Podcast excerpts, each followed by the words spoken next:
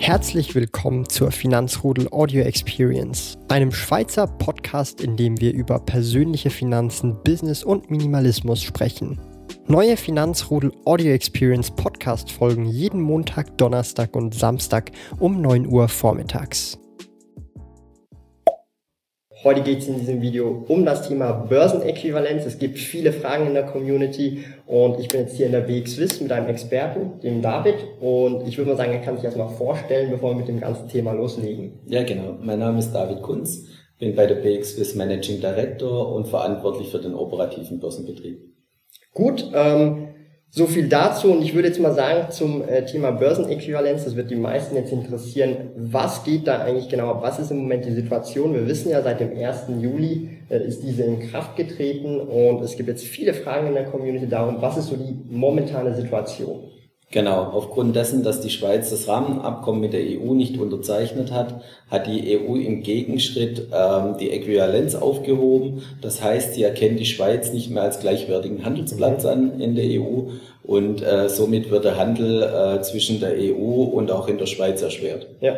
Ähm, und was bedeutet das jetzt konkret jetzt erstmal für Schweizer Anleger? Ich bin ja Schweizer und wir befinden uns hier in Zürich. Was bedeutet jetzt das für mich konkret? Genau. Im Gegenzug hat die Schweiz äh, einen Plan B aktiviert. Das heißt, dass alle Schweizer Aktien jetzt nur noch in der Schweiz handelbar sind mhm. und nicht mehr in der EU. Mhm. Für den Schweizer Bürger heißt das folgendes.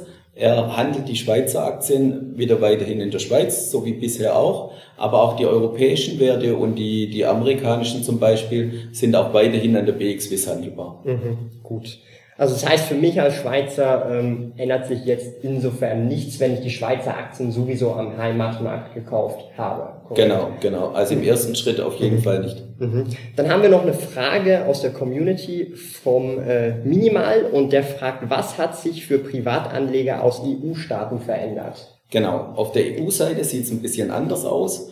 Wie gesagt, die Schweiz mit dem Plan B mhm. hat äh, veranlasst, dass die EU-Börsen die Schweizer Aktien praktisch dekutieren müssen und vom mhm. Handel äh, entfernen müssen praktisch. Ja. Also das heißt, die EU-Bürger können jetzt zum Beispiel in Deutschland nicht mehr in, Frankfurt oder Stuttgart Schweizer Aktien mhm. kaufen, sondern sie müssen es jetzt hier wieder in der Schweiz machen. Und in den anderen europäischen Ländern ist, ist das Gleiche passiert. Und somit äh, findet jetzt der Haupthandel wieder in der Schweiz statt. Man sagte so, äh, circa 30 Prozent waren seither im Ausland mhm. von den Schweizer Aktien der Handel. Und der ist jetzt wieder zurück an die Schweizer Börsen geflossen. Also in der EU und für einen EU-Bürger ist es jetzt äh, schwieriger geworden, weil er muss praktisch seinen Broker ähm, instruieren, mhm. dass er die Aktie nicht mehr, ähm, wenn man ein deutsches Beispiel nimmt, nicht mehr in Stuttgart kauft, sondern jetzt wieder hier bei uns in der Schweiz kaufen mhm. muss. Mhm. Also konkret ist es einfach so, dass man immer noch als EU-Bürger Schweizer Aktien kaufen kann. Man muss einfach den Umweg über die Schweizer Börsen machen. Genau, Correct? richtig, genau. Es mhm. muss in der Schweiz gehandelt werden. Ähm, man kann es weiterhin machen, aber die Banken und Broker im mhm. Ausland müssen eine Verbindung in die Schweiz haben. Das also bedeutet vielleicht auch für Schweizer Börsen im Umkehrschluss, dass hier mehr Volumen in Zukunft zurückkommen wird. Ja, diese 30 Prozent plus minus, dass da ein großer Teil vielleicht dann auch wieder zurückkommt. Genau. Weil ich meine, wir wollen nicht auf Schweizer Unternehmen verzichten, ja, im Portfolio. Genau, davon gehen wir aus, dass die, mhm. die Umsätze, und wir sehen das auch in den ersten Tagen schon, äh, insbesondere in den Schweizer Aktien natürlich jetzt höher sind wie, mhm. wie davor. Ja. Ähm, jetzt äh, noch eine andere Frage, und zwar, was passiert mit Schweizer Aktien, die sich in einem europäischen Depot befinden und über eine europäische Börse gekauft worden sind? Was, also ich bin jetzt Investor mhm. aus Deutschland und ich habe jetzt ähm, in meinem Depot von Onvista oder sonst irgendwo habe ich jetzt Aktien über die Börse Stuttgart gekauft, Schweizer Aktien. Was ja. passiert jetzt konkret oder kann ich überhaupt noch verkaufen? Was ist da das? Ja, das ist, das ist nach wie vor möglich. Mhm ähm, geht aber nicht mehr über die deutsche Börse, auch in dem Fall nicht, mhm. sondern man muss schauen, dass der Broker oder die Bank eine Verbindung mhm. hat. Meistens geht es über einen anderen Broker, mhm. der eine Handelszulassung hier in der Schweiz hat und über die kann man die dann handeln. Also für den, für den Kunde bedeutet es halt Folgendes, dass es halt sein kann, ähm, dass er jetzt äh, dadurch auch höhere Gebühren bezahlen mhm. muss, weil das Auslandsentgelt dazu kommt. Seither hat er es in Stuttgart gekauft, mhm. dann war das ein, wie ein Inlandswert. Mhm. Und jetzt muss es aber im Ausland verkaufen ja. oder auch dazu kaufen mhm. oder, oder neue kaufen, neue mhm. Schweizer Aktien, dann kommen Auslandsentgelt dazu. Mhm. Gut, jetzt auch nochmal was ganz Interessantes und zwar habe ich diese Frage sehr oft bekommen und zwar geht es darum, äh, also der Nils äh, Gerke hat gefragt, ich habe ein ETF von Vanguard im Schweizer Depot, aber an einem europäischen Handelsplatz gekauft. Kann ich den jemals wieder verkaufen? Und ähm, er ist ausschüttend, wie funktioniert das? Gibt es da ein, also grundsätzlich kann er diesen ETF verkaufen oder damit wieder handeln oder zukaufen. Geht's, ja. Geht das noch? Ja, das ist gar kein Problem. Unter die Äquivalenz fallen mhm. eh nur Aktien. Mhm. Also die ETFs sind nicht betroffen und die ETFs sind weiterhin äh, in, in Europa handelbar oder auch hier in der Schweiz. Das macht keinen Unterschied. Mhm. Das gleiche tritt äh, auch äh, für strukturierte Produkte mhm. zu. Also in Stuttgart, äh, die Euwax ist ja bekannt für strukturierte Produkte, Derivate. Mhm. Und auch die sind weiter handelbar, auch auf Schweizer Aktien. Mhm. Nur die Aktie an sich ist nicht mehr handelbar. Ja. Also die Derivate sind ganz normal kaufbar und verkaufbar weiterhin an der Börse. Also konkret ETFs oder allgemein Fonds sind davon nicht betroffen Nein. von dieser Börsenäquivalenz. Okay. Ist auch gut zu wissen für die Leute, die halt äh, gerne auch am Schweizer Markt investiert sind oder halt äh, ja, solche ETFs oder Fonds im Portfolio haben. Ähm, jetzt kommen wir nochmal auf eine Frage und die hast du schon so ein bisschen beantwortet und zwar kommt die vom Angelo Ramos. Werden dadurch nicht die Gebühren höher? Wo werden jetzt da die Gebühren konkret höher, weil man im Ausland handelt oder kannst du das nochmal genau ja, erläutern? Genau, also nehmen wir zuerst äh, die Schweizer Seite, also mhm. der Schweizer Anleger kauft nach wie vor ähm, die Titel weiterhin in der Schweiz. Mhm. Also da ändert sich praktisch nichts und mhm. da werden auch die Gebühren nicht erhöht. Mhm. Ähm, für die europäischen Anleger sieht es ein bisschen anders aus, mhm. vor allem wenn sie Schweizer Titel im Portfolio mhm. haben oder dazu kaufen möchten, ist es tatsächlich so, dass sie seither an der deutschen Börse das kaufen konnten mhm. und verkaufen konnten und jetzt aber den Weg über die Schweiz gehen müssen ja. und somit verteuert sich der An- und Verkauf. Ja. Ja, ich habe also jetzt äh, nicht nur die Börsengebühren, die deutschen Inlandsbörsen, Börsengebühren, sondern jetzt auch noch die Auslandsspesen ja. und dadurch verteuert sich der Kauf mhm. und Verkauf. Ja. Also für einen Anleger wird es jetzt in Europa ja. tatsächlich teurer, wenn er in Schweiz die Aktien mhm. kaufen muss oder verkaufen und muss. Und als Schweizer grundsätzlich bleibt es beim gleichen. Genau. Also genau. wenn er Schweizer Aktien kauft, da ist jetzt kein das Unterschied macht keinen Unterschied genau. zum Vorher. Mhm. Genau. Gut, ähm, Jetzt haben wir noch äh, eine ganz interessante Frage und da hast du im Vorfeld auch schon gesagt, da gibt es interessante Entwicklungen vielleicht. Was ist so ein bisschen die langfristige Auswirkung jetzt von diesem Inkrafttreten dieser Börsenäquivalenz seit dem 1. Juli? Was können wir da langfristig erwarten oder? Genau.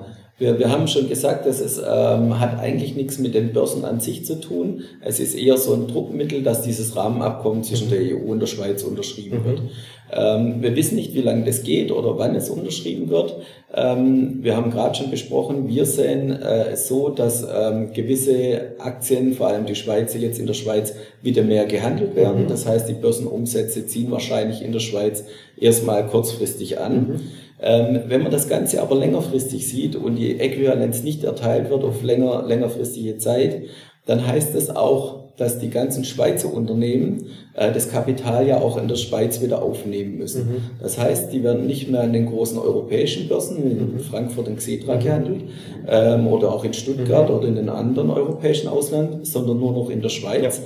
Und wenn äh, die großen Unternehmen sich dann Geld beschaffen müssen, mhm. ähm, passiert es dann vorwiegend auch noch in der Schweiz. Mhm. Ähm, und langfristig kann das dann tatsächlich für die Unternehmen dann ein Problem werden, ähm, weil sie nicht mehr so leicht Geld aufnehmen können, wenn sie äh, eine Kapitalerhöhung machen vom Ausland ja. her, vom europäischen. Ja. Das könnte man, das könnte man äh, tatsächlich wahrscheinlich sehen, wenn das länger anhält und wir die mhm. Äquivalenz nicht bekommen. Ja.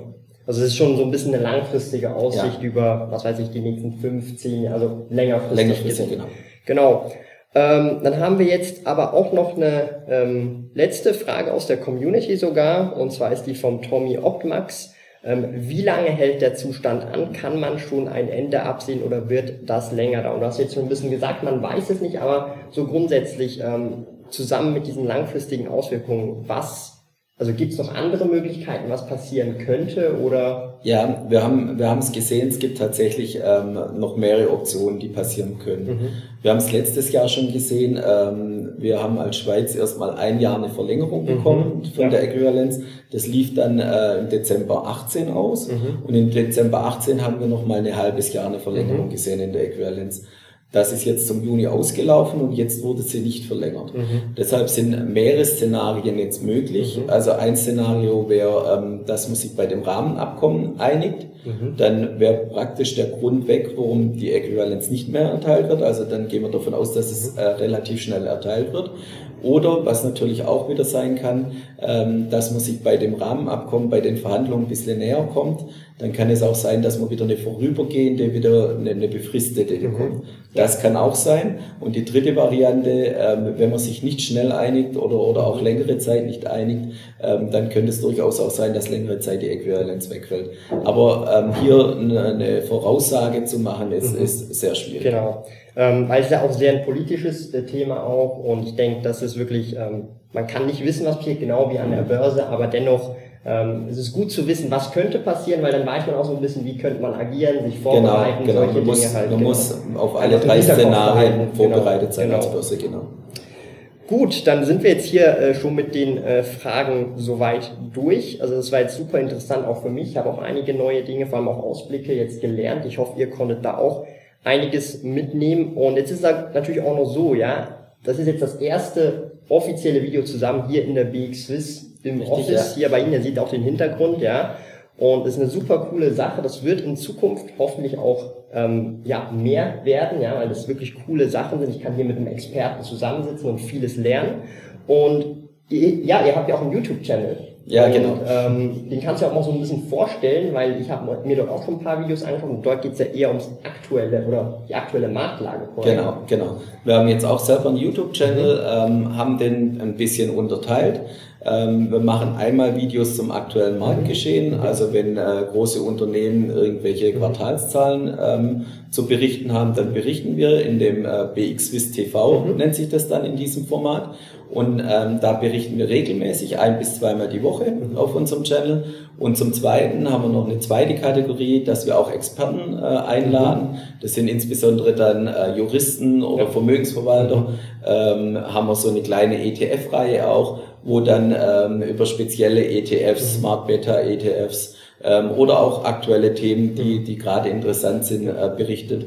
Und so haben wir ein, ein wechselndes Programm und auch mhm. verschiedene äh, Gäste dann da und das sieht man alles bei uns auf dem Channel. Also ich habe auch schon ein paar Videos gesehen über IPOs, Stadler Rail hattet ihr da ja oder Beyond Meat, glaube ich. Genau. Also das ist wirklich ganz interessant, das ist wirklich aktuelle Marktthemen, wo man halt sich einfach so ein bisschen auch äh, weiterbilden kann tatsächlich, ähnlich wie wenn man jetzt eine Finanzzeitschrift liest und die neuesten ähm, ja, News halt sich da rausfiltert und ich würde mal sagen, ähm, der ist definitiv verlinkt, auch in der Videobeschreibung und auch in der Endcard, dass ihr da einfach mal vorbeischauen könnt.